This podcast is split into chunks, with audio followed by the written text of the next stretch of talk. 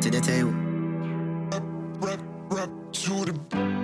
Stay strong. Stay strong. To the table, to the table. Ain't easy, I can tell.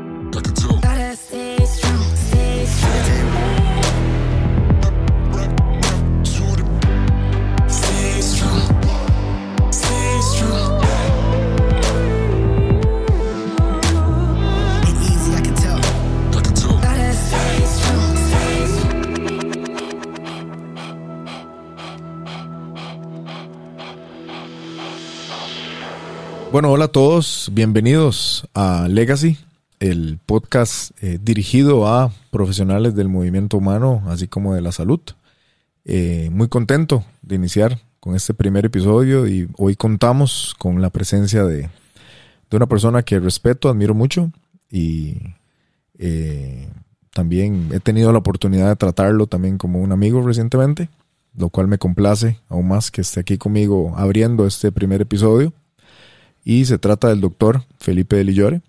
Felipe es doctor colaborador del SEACO desde el, año, desde el año 2020, el mes de abril, y hoy nos va a acompañar hablando sobre el entrenamiento en la época de COVID. Así que Felipe, bienvenido. Muchas, gracias, Víctor. De verdad que para mí es un honor estar acá con vos. Vos sabes que te tengo un aprecio bastante grande como amigo. Y para mí es un honor ser el primero invitado a este podcast. Yo creo que vas a hacer una locura con esto. Entonces, honestamente me siento muy, muy, muy agradecido. Y bueno, sí, yo trabajo en el SIACO desde abril del 2020. Tuve la suerte de ser de los primeros médicos que iniciamos a trabajar ahí en la pandemia. Hemos estado ahí durante todo este tiempo y ya recientemente ya estoy empezando mis estudios para ya la especialidad en medicina física y rehabilitación. Entonces pude tener toda la experiencia desde el inicio de manejar COVID en agudo y más recientemente ya COVID posterior, COVID largo y todas las demás complicaciones que ya sabemos que existen. Antes que nada, esta discusión, y como es un podcast científico, yo creo que es importante que la gente lo sepa. En una discusión científica no tenemos que estar de acuerdo, ni Correcto. tenemos que tener todas las respuestas Así es. es muy posible que ante algo no estemos de acuerdo, no por eso nos vamos a agarrar ni a pelear ni nada por el estilo. Y también es muy posible que ante alguna pregunta la respuesta sea no sé o nadie sabe todavía. Claro. Claro, podemos discrepar y eso es algo de lo, de lo bonito cuando uno discute sobre eh, ciencia. Y es, es- es claro que la necesidad de ampliar nuestro conocimiento eh, como profesionales en salud, en este caso como entrenadores, digámoslo así, eh, eh, hoy día ha tomado aún mayor peso, ya que el COVID ha venido a destapar un montón de carencias, así como un montón de necesidades, eh, tanto de nosotros como entrenadores como de la población. Me gustaría iniciar, eh, Feli, con, con una explicación del COVID como enfermedad, porque siento yo, y no sé si estás de acuerdo, que hay, hay todavía mucha desinformación o una mala concepción de qué es el COVID. Entonces, tal vez nos puedas explicar un poco. Correcto. De hecho, antes de iniciar nada más, recordar que este es un podcast que está basado en ciencia. Entonces, si por alguna razón alguien cree en teoría de la conspiración, no cree que el virus sea cierto o algo por el estilo, este es el momento de dejar de escuchar. Es- gracias. Aquí todo lo vamos a hablar basado en ciencia, en experiencia y demás. Correcto. De hecho, puede que por ahí salga un poco de mi estrés postraumático de haberme enfrentado a esto. Entonces, nada más para Lo que cual tengan- todo bien, porque hace esto más real, ¿verdad? Que es lo que queremos, que la gente vea que, que aquí hay una combinación, pero siempre desde una perspectiva muy real, muy genuina. Correcto. Bueno, COVID-19 todo el mundo lo conoce como, bueno, el coronavirus, que es una rama específica, descrita científicamente como el SARS-CoV-2. El virus que se originó en en Wuhan, China, según los reportes oficiales, etcétera, etcétera, se esparció por el mundo y nos tiene a todos eh, sin bañarnos desde el 2019. Entonces, ahorita realmente el COVID eh, se sabe que no es solamente una enfermedad pulmonar. Eso es importante Muy bien. irlo mencionando. El COVID es una enfermedad que ya a casi dos años desde el inicio de la pandemia se puede describir perfectamente como una enfermedad multisistémica Correcto. y es la forma en la que se debería tratar. Lo que la gente tiene que entender es que no podría haber nada más lejos de que es como una gripe. Claro. Digamos, eh, de hecho, el COVID, si queremos ya ahondar un poco más, especialmente ahora con las variantes más agresivas y con otros cuadros clínicos que hemos visto, es una enfermedad que sí, puede ser predominantemente pulmonar y eh, la mayoría de sus complicaciones van por la vía respiratoria. Sin embargo, el COVID hace un fenómeno conocido como la tormenta citoquínica en los casos más graves. Es Esos son los casos que nos llegan a nosotros, que están en unidades de cuidados intensivos, las que desbordan hospitales y toda la cosa. Estos casos de tormenta citoquínica es un aumento de citoquinas proinflamatorias, como el factor de necrosis tumoral, interleuquina 6 y otros. No voy a andar en Claro. detalles, pero, ¿no? pero esto tiene efectos. Que estas son, perdón que te interrumpa, estas son, este, están relacionadas con las células inmunológicas, las células T. Totalmente. Bueno, en este caso, al COVID, lo que hay que entender es que antes de noviembre, nadie en el mundo había tenido COVID. Entonces, cuando se empezó a infectar a las personas, vos no tenés la memoria inmunológica evolutiva, Claro. ni propia, ni por vacuna, ni nada por el estilo de este virus. Entonces, al recibir una infección que para el cuerpo es totalmente ajena y nueva y con un mecanismo de infección tan complejo como las proteínas spike que trae el virus y demás, el cuerpo no sabe cómo reaccionar y que genera lo que se conoce como la tormenta citoquínica y su reacción es una reacción inflamatoria exagerada. Y eso es lo que hace que las personas terminen en los hospitales. Claro. Dicho de forma muy burguesa, es esto. Es que las personas están expuestas a un virus que nunca antes había visto en la historia de la humanidad y va a ser una reacción totalmente nueva que cada vez sabemos que es más compleja. Claro. Entonces, esta reacción inflamatoria va a tener efectos en todos los órganos. Principalmente, por supuesto, la vía respiratoria. Sin embargo, también hemos visto daños renales, en, en efectos neurológicos que cada vez son más claros, tanto una neuropatía propia del virus como efectos a nivel cerebral y demás.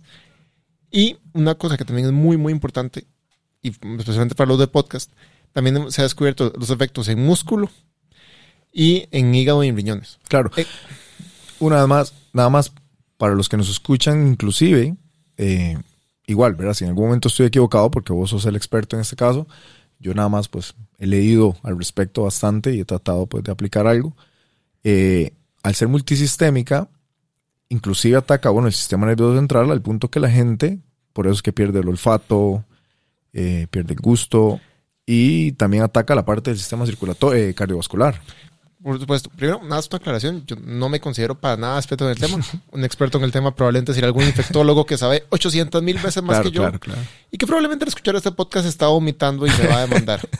Mi intención es hablar desde un punto de vista de experiencia, Claro. de lo que hemos leído, de lo que hemos descubierto y tratar de poderlo ampliar una población que no necesariamente lee tanto al respecto. Y este es su primer dip en esto. Entonces puede ser que muchas cosas las esté sobresimplificando y lo estoy haciendo. Eso es a propósito. Sí, sí, Entonces, sí, nada sí, más. a- aterrizarlo un poco y ponerlo otra vez en un contexto más, más fácil de digerir para las personas que nos escuchan. Correcto. Y la ciencia evoluciona. Puede ser que lo que yo diga hoy, la otra semana se descubra que es mentira. Así es, así es. Nada más. Pero bueno, volviendo a esto, sí, la, la afectación del olfato, la anosmia y la diseusia que causa el virus es muy, muy, muy característica. Sin embargo, las nuevas variantes parece que no lo están presentando tanto. Entonces, nada más es parte de los síntomas y parte de cómo el espectro va evolucionando de la enfermedad. No es algo que haya que pensar tanto. Una cosa que sí es importante y se está descubriendo ahorita, y es por parte de lo que tenemos que hablar, es que sí tiene un efecto deleterio directamente en el músculo. Eh, por, digamos, en el congreso de la semana pasada de fisiatría en Costa Rica tuvimos expositores mexicanos muy buenos. Y dentro de las charlas lo mencionaron. Los, las citoquinas proinflamatorias, como el factor de necrosis tumoral y la interleuquina 6 y otros, causan daño directamente en el músculo. Entonces, si ocupo ganar la atención de alguien de vuelta, sí, COVID mata los gains.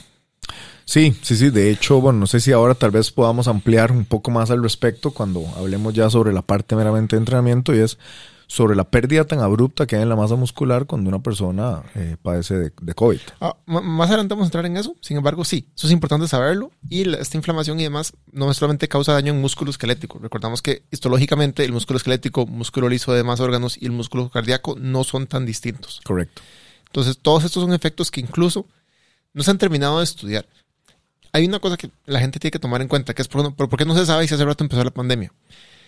Porque llevamos dos años más o menos tratando de atajar gente para que no se muera. Claro. Entonces, literalmente no ha habido tanto chance. La energía y el enfoque están en otra cosa. Exacto. Y está es salvar la mayor cantidad de gente que se pueda. en reducir mortalidad. Claro. Hay mucha gente haciendo esfuerzos muy chivas y ya estamos teniendo bastante evidencia. Sin embargo, el virus también va mutando y la enfermedad va cambiando.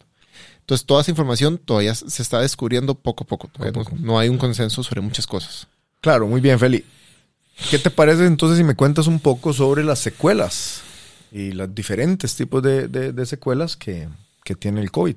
Perfecto. Eh, yo estoy seguro que más de una persona que está escuchando este podcast dice, ma, esto es pura vara, a mí me dio y yo ni me di cuenta y pasé jugando Play toda la semana y me encerraron en la casa por nada. Claro. Ok, hay muchísimas cosas que hay que tomar en cuenta. Primero que nada, recordar que COVID se une al cuerpo por la enzima convertidora de angiotensina, el receptor de enzima convertidora de angiotensina. Eso está expresado en aumento en las personas que ya se sabe que tienen los factores de riesgo usuales, personas hipertensas, diabéticos, obesos y demás. Esos receptores están en todo el cuerpo y hay diferentes personas que tienen diferentes tendencias a hacer un cuadro más severo que otras. Eso incluso puede ser que tenga un patrón familiar y por experiencia te digo que sí pareciera que hay rasgos genéticos que todavía no se han terminado de elucidar. Ok. Puede ser que haya alguien tiene algún artículo porque hay un gen que me, me dijeron que hace poco se descubrió que sí está asociado a un COVID más severo. Mm, Si me lo pudieran mandar sería un detallazo porque no lo he podido encontrar. Y no sé si tendrá relación, creo que lo hemos hablado antes, fuera de, fuera de acá, en otro contexto, sobre algún tipo de experiencia o, o- o dato anecdótico, e inclusive vos en tu experiencia ahí en la línea frontal en el SEDACO, de, de cómo a personas con cierto tipo de sangre, inclusive género, eh, tienen mayor afectación. Eso puede ser, sin embargo, todavía no hay una evidencia clara que ya apunte a un tipo de sangre. Claro. La evidencia esta vez conflictiva, no hay un consenso, puede ser. Sin embargo, no, no me atrevo a decirlo Claro, en teléfono, pues, en, en frente a la cámara y nada, porque no, no, ha- no hay nada Es muy sólido. temprano. Exacto. Y género sí, sí, en hombres tiende a dar un cuadro un poco más severo y estadísticamente es como un 60-40, 55-45, una cosa por el estilo. Entonces sí parece que hay cierta predisposición por hombres. Pero bueno, en COVID eh, depende cómo quieras clasificarlo. Hay muchas clasificaciones, las que por lo menos manejamos en el día a día en el hospital y demás. Obviamente está el COVID asintomático, este, cada vez es más dudoso y mm, queda menos claro realmente cuál es el mecanismo, si realmente es una persona contagiosa o no. Pero bueno, COVID asintomático leve, moderado y severo. Esto se sabe, sí se calcula dependiendo de los requerimientos de oxígeno que tenga cada persona. El problema con COVID, y por lo que mucha gente cree que no pasa nada, es que el COVID da una cosa que se llama la hipoxia silente. Esto es que estamos conversando, Hipoxia feliz. el hipoxia- ha- happy hypoxic, lo llaman en, es- en Estados y en otros lugares. Yo creo que ya alrededor de este momento, cualquier persona que trabaje en salud en plena pandemia tiene que saber que cualquier persona tiene que saturar más de 92% en la gran mayoría de los casos. Obviamente hay excepciones y demás, y 92% es un número muy grueso, pero bueno, tu saturación de oxígeno debería ser adecuada en todo momento. En COVID hemos visto personas que tienen algún síntoma muy leve, creen que se sienten bien, se ponen el oxímetro y están saturando 80, 70 y no se sienten mal hasta que están como en 50%.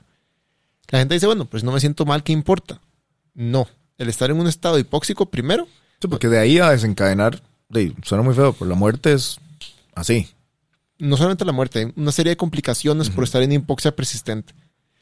Desde daño endotelial, inflamación, peligro de un montón de cosas. Entonces, y además de que está retrasando el inicio de un tratamiento ya necesario, porque una persona que ya está ocupando oxígeno, sí hay evidencia ya muy fuerte de que probablemente hay que tratarlo con corticosteroides y demás cosas. Estamos hablando de que mucha gente no se da cuenta hasta que ya un día se despiertan ahogándose y van corriendo al hospital. Y lastimosamente, Puede ser tarde. en la mayoría de los casos es tarde. E incluso hay mucha gente que se ha rehusado a creer en la pandemia. Dicen que no sienten nada. Y hay historias de la Cruz Roja y demás de que nada más llegan y encuentran a alguien que amaneció. Bueno, no amaneció. Entonces, eso es algo que hay que tomar en cuenta. Dependiendo del grado de hipoxia y dependiendo de la severidad del cuadro, la persona va a requerir di- distintas cantidades de oxígeno hasta lastimosamente una intubación. Es lo que al inicio en China intubaban a toda la población, a, bueno, a una gran población y se dieron cuenta que eso elevaba la mortalidad. Entonces ya la intubación se está manejando de una manera más delicada. Sin embargo, una intubación en COVID es complicada y mantener un paciente intubado es aún más difícil. Por eso es que se sobrecargan las unidades de cuidados intensivos y demás. Entonces, de- eso es el cuadro de la severidad de la enfermedad agudo.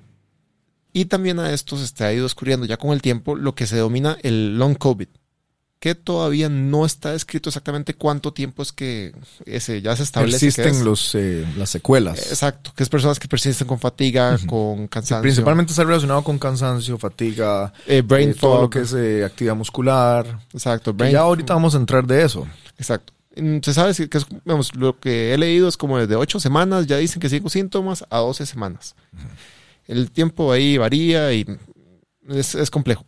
Sin embargo, y lo que se hablaba en la charla esta, en el congreso este que te dije que fui la semana pasada, bueno, estuve virtual, la severidad del cuadro de COVID no necesariamente se asocia a las secuelas. Y eso es importante que lo menciones. Sí, porque mucha gente puede ser que se lo eche en la casa, puede ser que le haya pasado muy mal, que se hayan jugado daño permanente, nunca fueron al hospital, tuvieron la suerte de salir adelante. Llegan al día siguiente al gimnasio y dicen, madre, pásenme una barra con Démelo, démosle de 200". una vez. Exacto. Y Y, siento como si nada. exacto. Y eso es peligroso. Por eso, en este momento, cualquier persona que trabaje con clientes o pacientes o demás y tenga alguien que haya tenido COVID, tiene que evaluar. Ok, a- antes de entrar en el tema de la evaluación, porque eso, eso, eso me parece obviamente fundamental. Qui- Quiero aprovechar que acabas de hacer este, esa clasificación, digamos, de los diferentes tipos de, de pacientes para hablar sobre la categorización o la estratificación de, en este caso, del cliente usuario que llega a nosotros, al gimnasio, o como profesionales en salud, y pues ya sea que quiera retomar la actividad física o que quiera iniciar actividad física. No sé si puedes hablar un poco al respecto. Perfecto. En esto todavía, como te digo, no hay un consenso generalizado para esto. Sin embargo, a grosso modo, y empezando de lo más grave, de lo más básico. Primero, yo iniciaría con los pacientes que tuvieron una estancia prolongada en el hospital, que tuvieron necesidad de ECMO, de intubación prolongada, que estuvieron dos, tres meses, seis meses en el hospital. Esos son los pacientes claramente más secuelados. Solamente pierden una gran cantidad de masa muscular, pierden una gran cantidad de masa grasa. Probablemente van a hacer una cosa que se llama polineuropatía del paciente crítico. Eh, si no saben qué es algún término, eh, no, lo busca en Google. no tenemos tanto tiempo, entonces lo buscamos en Google. polineuropatía del paciente crítico son pacientes que pueden tener úlceras, Hay etcétera. fibrosis de la parte de los alveolos. Puede, puede tener fibrosis pulmonar, exacto, puede tener fibrosis pulmonar, daños renales, etcétera, etcétera, etcétera. Puede ser que incluso no se vayan del hospital respirando por sí mismos, puede ser que todavía se vayan con requerimientos de oxígeno y tengan un tanque de oxígeno en la casa. Esas personas, nadie puede tocarlas hasta que hayan sido evaluadas y dado un visto bueno por un especialista. Y por un especialista. Especialista. Eso tiene que haber sido un especialista, ya sea en fisiatría, en cardiología, en neumología, en lo que calce según el cuadro específico de cada paciente Perfecto. pero ese paciente no se puede mover, no se puede tocar hasta que tenga un visto bueno de eso y tiene que llevar un proceso rehabilitativo totalmente multidisciplinario. Tiene que ser visto por psicología, terapia ocupacional, terapia física, etcétera, etcétera, etcétera. Hasta muy adelante ya podemos ir empezando en un entrenamiento como tal. Pero primero, en esto es una cosa que es muy, muy, muy importante. Que a la Visto gente bueno del, profe- del, del especialista. del especialista y consensuado. Y además, las personas tienen que lograr dos cosas antes. Yo creo que en el mundo del entrenamiento está muy visto esto de nada más salga y entrene y póngale y hágase leña. En este caso, una persona que pasa por una enfermedad grave y está hospitalizado, primero hay que asegurarse que sea funcional. ¿A qué me refiero con esto? No que pueda hacer pull-ups como un mariposa, sino que pueda hacer sus actividades básicas de la vida diaria y sus actividades instrumentales de la vida diaria. Claro, Si usted no sabe qué es esto, usted no debería estar trabajando con personas. claro. De acuerdo. 100% de acuerdo. Ni, ni siquiera las voy a mencionar porque eso tiene que manejarse. Yo sé que parte de lo que vamos a hablar es exigirle un poco más de la cuenta ¿Qué es la finalidad? y eso, así Es, debería es- ser. es ir poco a poco. O bueno, o Sí, Eh, a, a algunos les va a gustar, a otros no. Es, es ir erradicando tanta desinformación eh, que existe alrededor de muchos temas y pues en el caso de, de eso es, es el COVID, ¿verdad? Perfecto. Ok. Entonces, hacemos- mm, partamos desde ahí. Ya tenemos una persona que tal vez no tuvo un cuadro tan severo o tal vez ya pasó su proceso rehabilitativo. Ya no presenta una desaturación al movimiento, porque muchas personas que salen saturando bien, se levantan para ir al baño, vuelven, se sientan, están desaturadas y ocupan un momento para recuperarse. Esa persona tampoco puede estar entrenando. Esa persona también tiene que llevar un proceso rehabilitativo y ser valorada por un especialista. Excelente. Ok. Asumamos que es una persona que ya hace sus actividades básicas, sus actividades instrumentales y ya no se desatura con el movimiento. Perfecto. Ok. Partiendo de ahí y que una persona ya, ya lo haya visto, igual hay que evaluar. Correcto. Que eso me lleva a la siguiente pregunta. O sea, primero, ¿cómo evaluar?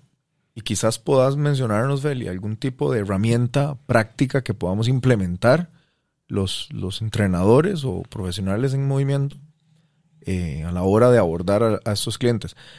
Antes de que se me vaya la idea, y creo yo importante mencionar que aquí también cumple un papel importantísimo la comunicación que haya con nuestros, con nuestros clientes y pues también la apertura, ¿verdad? Que esta persona que, que sea, que sea consciente y honesta de esta situación y, y empiece por decir, bueno, vengo saliendo de tener COVID. Ok. ¿verdad? Bueno, la Perfecto. evaluación. Perfecto. Ok. Cualquier persona que haya estado hospitalizada siempre va a ser ideal entiendo que no todas las veces es posible y hay un costo económico detrás y demás, aunque gracias a Dios en Costa Rica tenemos la caja, si nos escuchan fuera del país. Lo ideal es que haya una valoración médica de previo. Y un visto bueno, ojalá. Entiendo que mucha gente es muy desesperada, no quiere hacerlo, o tuvo un cuadro muy leve en la Muy casa. leve, ah, inclusive asintomático. Exacto. Igual se debe evaluar. Entonces, si es una persona que estuvo en la casa nada más, yo no me la jugaría. Le pongo un oxímetro y el estándar o lo que más he mencionado, hacer la prueba de caminata a 6 minutos, ver si la persona puede cumplirla, ver qué distancia hace y ver cómo queda su saturación durante eso. ¿Qué, qué opinas de que esa prueba se pueda extrapolar, digamos, a un contexto ya de, de gym? eh, y se haga la prueba, no sé, en alguna otra máquina de ergonometría, inclusive en una banda. Está bien, pero la intensidad es baja. Muy baja. Puedes, puedes hablar, nos estamos adelantando un poco, pero no importa. Puedes hablar un poco sobre cuánta intensidad. Ok, Dame un segundo nada más para que Dale. nos ordenemos un poco con esto. Ok, perdón. Persona que ya no se satura el movimiento, tuvo un cuadro de COVID. En los casos que estuvo hospitalizada, ya le hicieron exámenes de laboratorio. Pareciera que todo está bien. Hablando en población general. Para atletas, luego vamos a dar otros puntos Al de final vista. hablamos un poco sobre eso. Atletas profesionales es un poco diferente. Ok. La- lo ideal de la prueba esta, de 6 minutos, sin desaturación, es que la persona en ese tiempo recorra más de 400 metros. No es mucho, No es mucho. pero hay que hacerlo a esa intensidad. Ok. Aproximadamente 400 metros en 6 minutos. Exacto. Eso es lo que la, la prueba de 6 minutos. Si logra más de eso, la pasan. Mucha gente no lo logra. ¿Recomendarías entonces, bueno, no solo el uso del oxímetro previo a que empiece la actividad física, sino inclusive en algún punto de la prueba o hasta el puro final? No, sí. es- y lo ideal, si puede hacerlo durante la prueba, eso es el escenario ideal. Ahora, no solamente es el oxímetro. Hay que ver la saturación y ver la frecuencia cardíaca. Perfecto. Es muy normal que las personas que en post-COVID también tengan alguna parte, un poco de inflamación residual o demás, y tengan la frecuencia cardíaca elevada.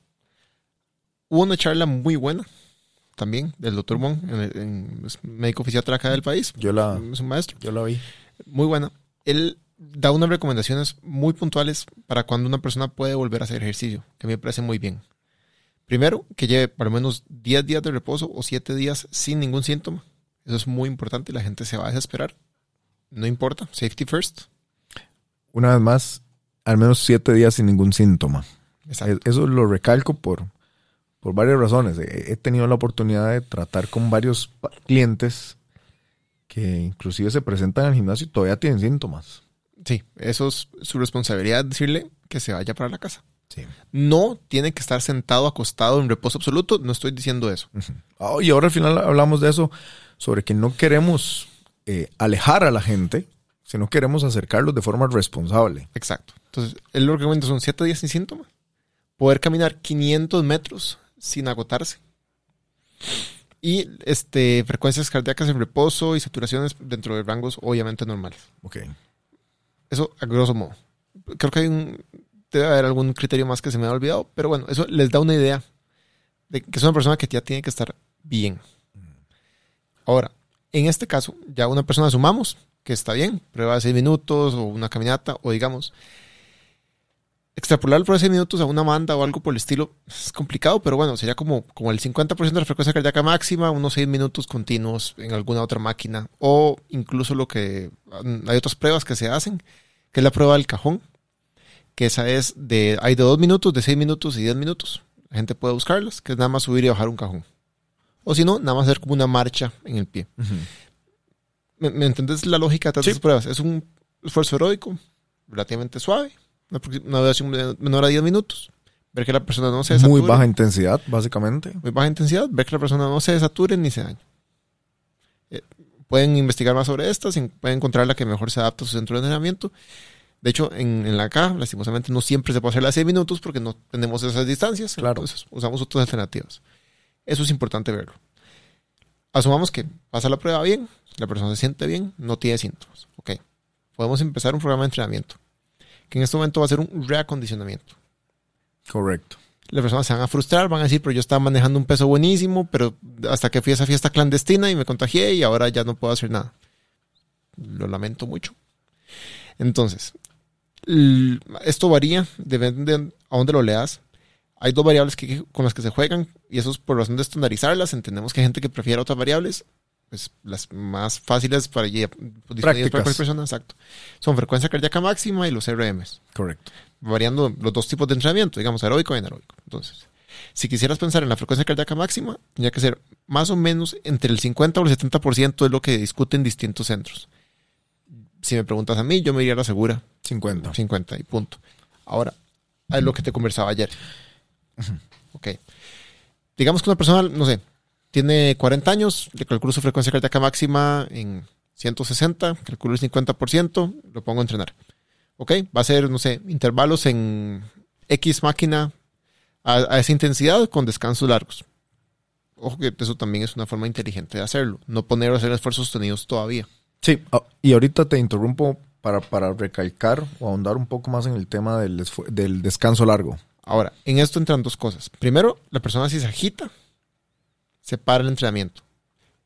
El otro momento también su Charles lo menciona, es trabajar bajo el umbral de máximo esfuerzo. Que de hecho también es parte de lo que vos siempre explicas en tus cursos de fuerza y demás. Que es esfuerzos repetidos submáximos. Sí, sí, sí. Especialmente después de tener COVID, no queremos a nadie haciendo un esfuerzo máximo. No es el momento para. E incluso en las Olimpiadas y en demás competencias, la gente que tiene COVID, y pues no compite. No lo dejaron competir. Punto. Y ya hay historias de muerte súbita y demás por gente que no respeta estas cosas. Y se ha presentado más en atletas de alto rendimiento y es por una razón. Por picados. Porque muy rápido se siente muy bien y muy rápido creen que retomar, pueden retomar la alta intensidad. Exacto. Y no. Y ese es el pasaporte. eh, Yo, yo, siempre lo digo en diferentes contextos. Ese es el accidente esperando suceder. Exactamente. Entonces, digamos que le calculas el 50%, lo pones a trabajar, pero se fatiga demasiado durante eso. Un buen toque para alguien muy juicioso sería medir la frecuencia cardíaca en ese momento y ese es el máximo. Que, que podríamos llamar el, el umbral anaeróbico de ese momento. Exacto. Para efectos prácticos, si se sintió hecho leña y casi se vomita con eso, ese es su 100%. Y tengo una pregunta relacionada a esto mismo. ¿Qué pasa si la persona no completa los seis minutos y completa cuatro? Esa persona todavía no está lista. Perfecto, Punto. perfecto.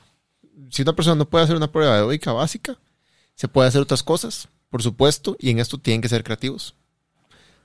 Programas en casa, programas tal vez en, en centros de entrenamiento, pero muy distintos y con una orientación totalmente distinta. Probablemente es una persona que ocupa más un proceso de rehabilitación que de entrenamiento. ¿Qué entrenamiento? Claro. Esta prueba de seis minutos me imagino yo que está muy relacionado, viene de la misma prueba de máxima velocidad aeróbica, que usualmente son mínimo seis minutos de trabajo. Solo que en este caso, pues vamos a modular muchísimo la intensidad de acuerdo a eh, la capacidad funcional del individuo. Exacto.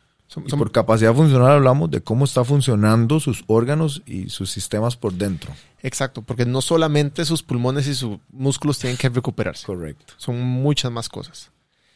Ok. Además, ¿qué pasa si la persona falla algo? Primero que nada, ese entrenamiento se acabó. No entrena más ese día. Eso vos mismo me lo has hecho en otros momentos con otros entrenamientos. Entonces, ese día el entrenamiento se acabó. Qué difícil, ¿verdad? Es qué, difícil. qué difícil. Es difícil para uno decirle a, a- a un cliente, en este caso, eh, pare. Honestamente, a mí me gusta esto un poquito porque van a sentir lo que hemos sentido los médicos durante dos años, que es querer cuidar a alguien que la persona no quiera. Es muy duro. Entonces, Y es normal que uno sienta cierto nivel de, inclusive de frustración al ver la apatía o inclusive, no sé, el- como la falta de interés de, la otra persona. Por supuesto. Y, y igual como cliente, exijan ese nivel de cuidado. Si alguien no lo está tratando así, no le importa su seguridad, le importa su plata. Sí, sí, sí. Es, es- y eso también es otra, es otra realidad de nuestra industria al día de hoy. Y no lo digo con afán de, de ofender a nadie, pero bueno, el que se va a ofender, se va a ofender. Eh, en estos escenarios es donde usted realmente ve quién hace las cosas por vocación y donde la finalidad no es solo pues, hacer dinero, pues obviamente si somos dueños de gimnasio es un negocio, pero el propósito es aún más grande que eso. Y al fin y al cabo es impactar, llamo yo siempre, eh, de alguna forma, eh, la calidad de vida de, de la persona, ¿verdad? Supuesto, eh, Y le- cuidarlo. por supuesto, el ejercicio ya quedó muy claramente como un aliado en contra de una pandemia. Se sabe que las personas que entrenan, que tienen masa muscular que demás, tienen menor mortalidad.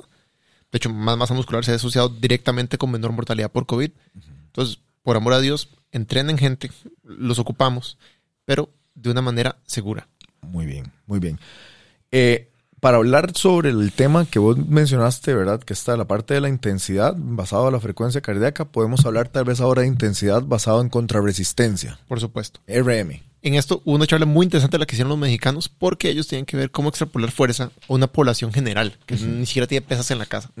Una cosa muy interesante que ellos hicieron fue un RM no por peso, sino por repeticiones. Le daban a las personas una bola de 9 libras, que es más o menos lo que pesa un galón de agua lleno, y hacían repeticiones máximas de press de pecho. Ok. En supino, acostado boca En arriba. supino acostado, vigilado en un escenario hospitalario antes del egreso. Luego, ya que hacerlas mediante, mediante saturación y demás, porque la persona claramente se va a agitar. Y ese número, luego lo llevaban a la casa y usaban el 55% de las repeticiones máximas y ahí lo iban entrenando con galones de agua y demás. Interesante. Es una forma creativa de verlo. A mí me parece muy chido. Entonces, ¿cómo replicaríamos eso? Una persona que ya se conoce su entrenamiento, ya un poquito más, digamos, que yo, como yo, que no soy un atleta, pero yo sé cuántos son mis RMs. Bueno, cuando vuelva a entrenar, vamos con el 50% del RM, 55%. Y ahora, ¿cómo se progresa? Esto luego lo vamos a hablar más en otra plataforma. Guiño, guiño.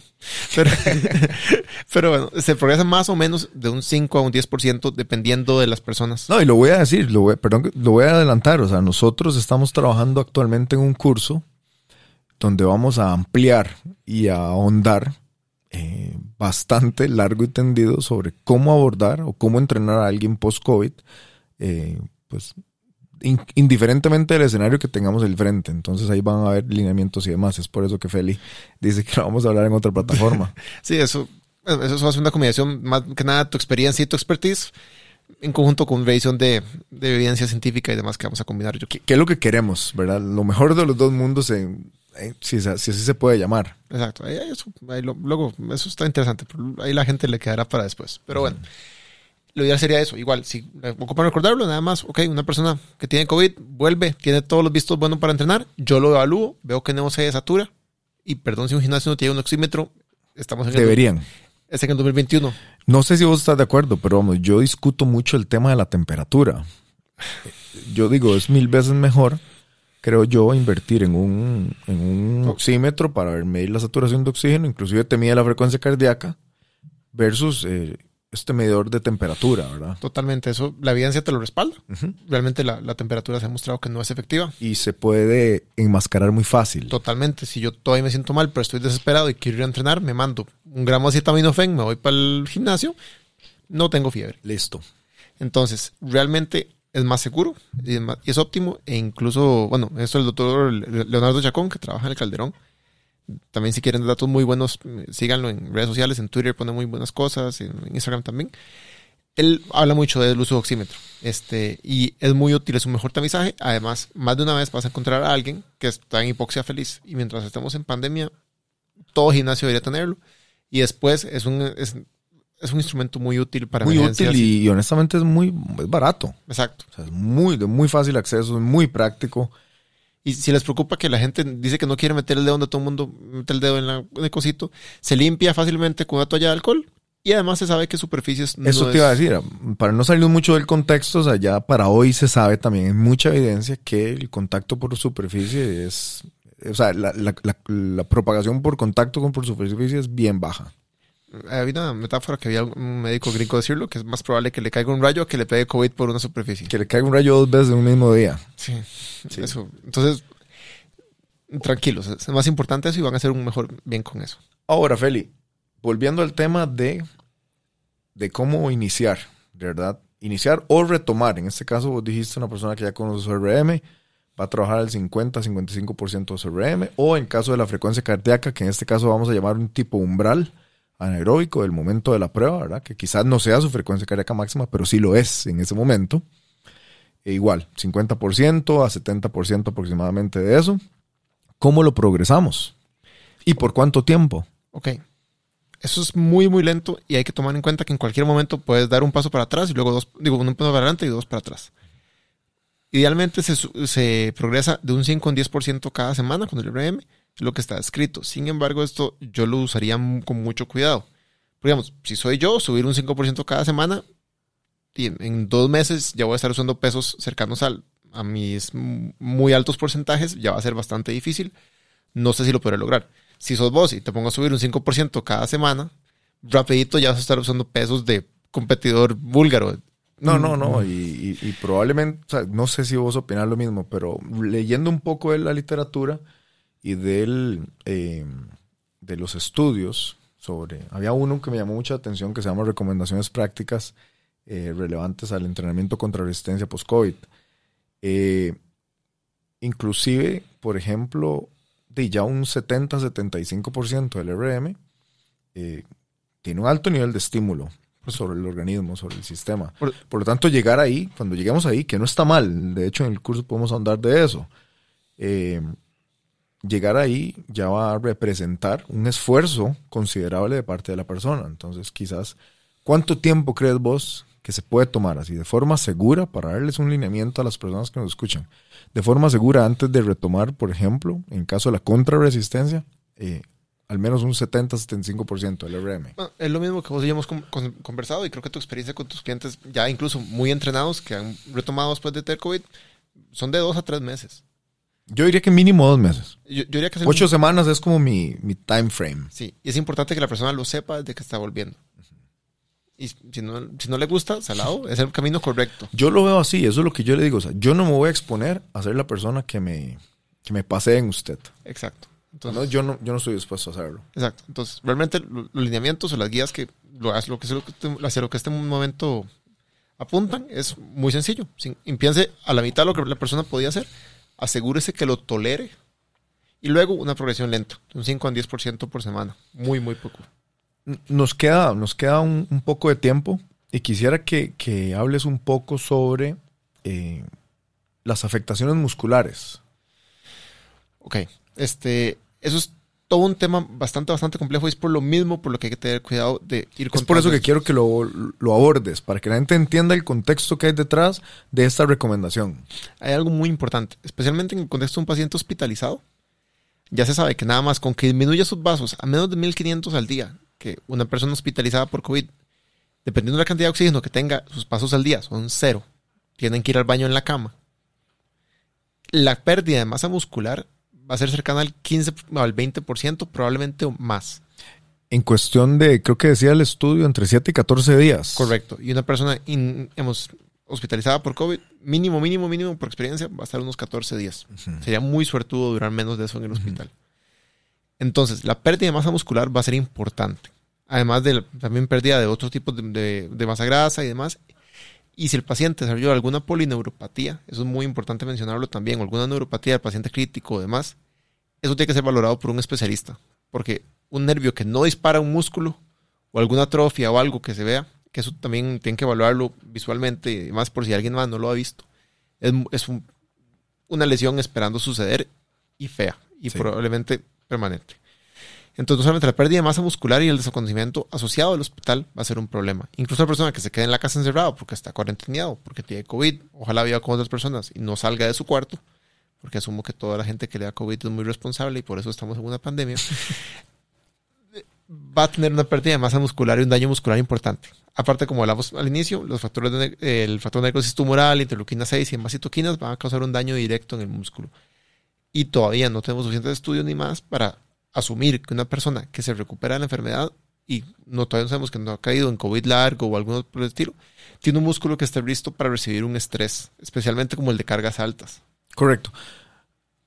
Y te, y voy a interrumpir aquí también dando un aporte, a ver si, si vos acordás en lo mismo. Eh, se habla sobre cuidar no solo la alta intensidad en cuanto a el esfuerzo relacionado al RM de la persona, sino inclusive el tiempo de la duración del ejercicio. Y aquí es donde yo quería mencionar que lo que hablan algunos de estos estudios es sobre no sobrepasar los 45 minutos de trabajo, cuando se trata de, digamos, en este caso, de resistencia aeróbica, y e inclusive cortar en, en un 66% o un 50% mínimo la duración del entrenamiento eh, cuando se va a retomar. Por supuesto, hay que recordar que estamos tratando con una persona que estuvo hospitalizada o que estuvo seriamente encamada o con una movilidad muy reducida.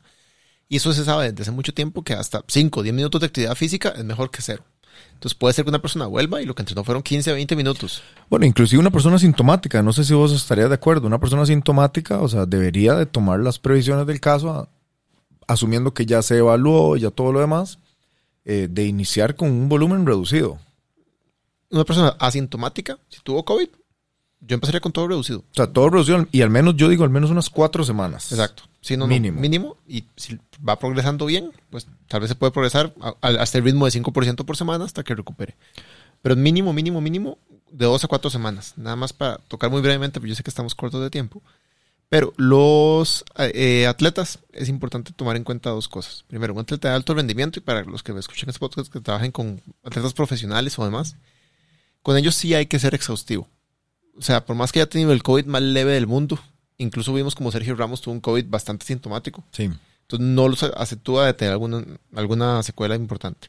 Tienen que tener un workup completo, ser valorado ojalá por un especialista, laboratorios completos, electrocardiograma, función pulmonar, etcétera, etcétera, etcétera, etcétera, y una monitorización continua después. De hecho aquí, si no me equivoco, en la clínica bíblica también lo están trabajando con algunos atletas profesionales y todavía salen con un CPK o eh, CK elevados, incluso con, digamos, aunque ya estén resueltos y ya estén en juego activo. Sí, también se sabe sobre problemas eventuales que pueden sufrir miocarditis y otras cosas relacionadas a retomar la alta intensidad muy, muy pronto. Por supuesto. Entonces, en atletas profesionales, si trabajan con atletas profesionales, o usted se considera un atleta profesional, extra cuidados. O atleta de alto rendimiento, llamémosle. Es una, esa es la mejor forma, pero es cierto. Eso es, es algo que hay que tomar muy en cuenta. Ok, ok. Eh, bueno, ya para ir cerrando, Felipe, bueno, primero que todo, verdad, agradecerte por tu tiempo, porque yo sé que tu tiempo es muy valioso y más ahora que estás, ¿verdad?, con este nuevo proceso. Eh, invitarlos a todos, aquellos que quieran conocer aún más a profundidad sobre todos los lineamientos que podríamos darles, inclusive en cuanto a esquemas de, de sets y repeticiones y recomendaciones, basado en lo que hasta el día de hoy se conoce, que vos lo dijiste ahora muy bien, ¿verdad? No sabemos si va a cambiar con el tiempo porque toda la información es muy nueva, que tal vez comprometan menos o ayuden a la persona a retomar o iniciar la actividad física de forma segura, eh, a sabiendas de que esta enfermedad este, ataca inclusive bueno, el sistema inmunológico y muchas veces no vemos qué está pasando y pues eh, queremos eh, retomar más rápido de lo que deberíamos. Entonces, invitarlos a que estén atentos a nuestras plataformas. Eh, en mi perfil de Instagram voy a estar poniendo eh, próximamente nuestro, eh, nuestro website de Legacy. Ahí van a poder encontrar información no solo del podcast, sino también de los nuevos cursos que, que vamos a tener. Y en este caso, bueno, el curso que voy a, a estar eh, co-impartiendo con, con Feli. Así que Feli, verdad que muchísimas gracias. No sé si querés cerrar con algo. Sí, de hecho, espero no caerle mal a nadie con esto, pero voy a cerrar con esto. Primero que nada, de verdad, muchísimas gracias. Estoy totalmente Vamos. agradecido y, y me, me siento muy honrado de poder compartir este espacio con vos. Eh, nada más, una cosa que sí es importante también para que la gente lo tome en cuenta. Es muy, muy, muy importante, especialmente en esta etapa de la pandemia, para la gente que lo va a oír pronto. Por favor, que se vacunen. Si hay gente que está escuchando podcast que, un podcast que cree en la ciencia y demás, la evidencia ya es sólida, ya hay millones de millones de millones de personas que se han vacunado. Si no leen artículos en paginitas patos, sino artículos científicos reales, Qué sabe, duro. sabe que la vacuna es realmente segura y además es de lo poco que hemos visto que previene tanto enfermedad prolongada como enfermedad severa. Tal vez los contagios todavía no del todo, especialmente con la presencia de variantes, pero protege de muerte y protege de hospitalización. Entonces, es lo que se quiere. Es la finalidad de la vacuna. honestamente, si a mí me dicen que no me muera, suena como un negociazo. No, no, no entendido. Muchas gracias de verdad, Feli, este, por, por el tiempo, por el mensaje. Podríamos seguir hablando de esto por horas porque hay mucho de qué hablar, pero bueno, invitar a la gente a que tenga mayor interés en que nos busque y Uy, si esto se recibe bien, podemos venir por un round 2. claro que sí. Ojalá que así sea. Y espero que lo hagamos con otros temas también. Claro. Entonces, bueno, de nuevo, muchísimas gracias a todas las personas que nos escuchan y que nos van a escuchar y este, espero verlos en el próximo episodio. To the table. Rep, rep to the. Stay strong. Stay strong. To the table. To the table.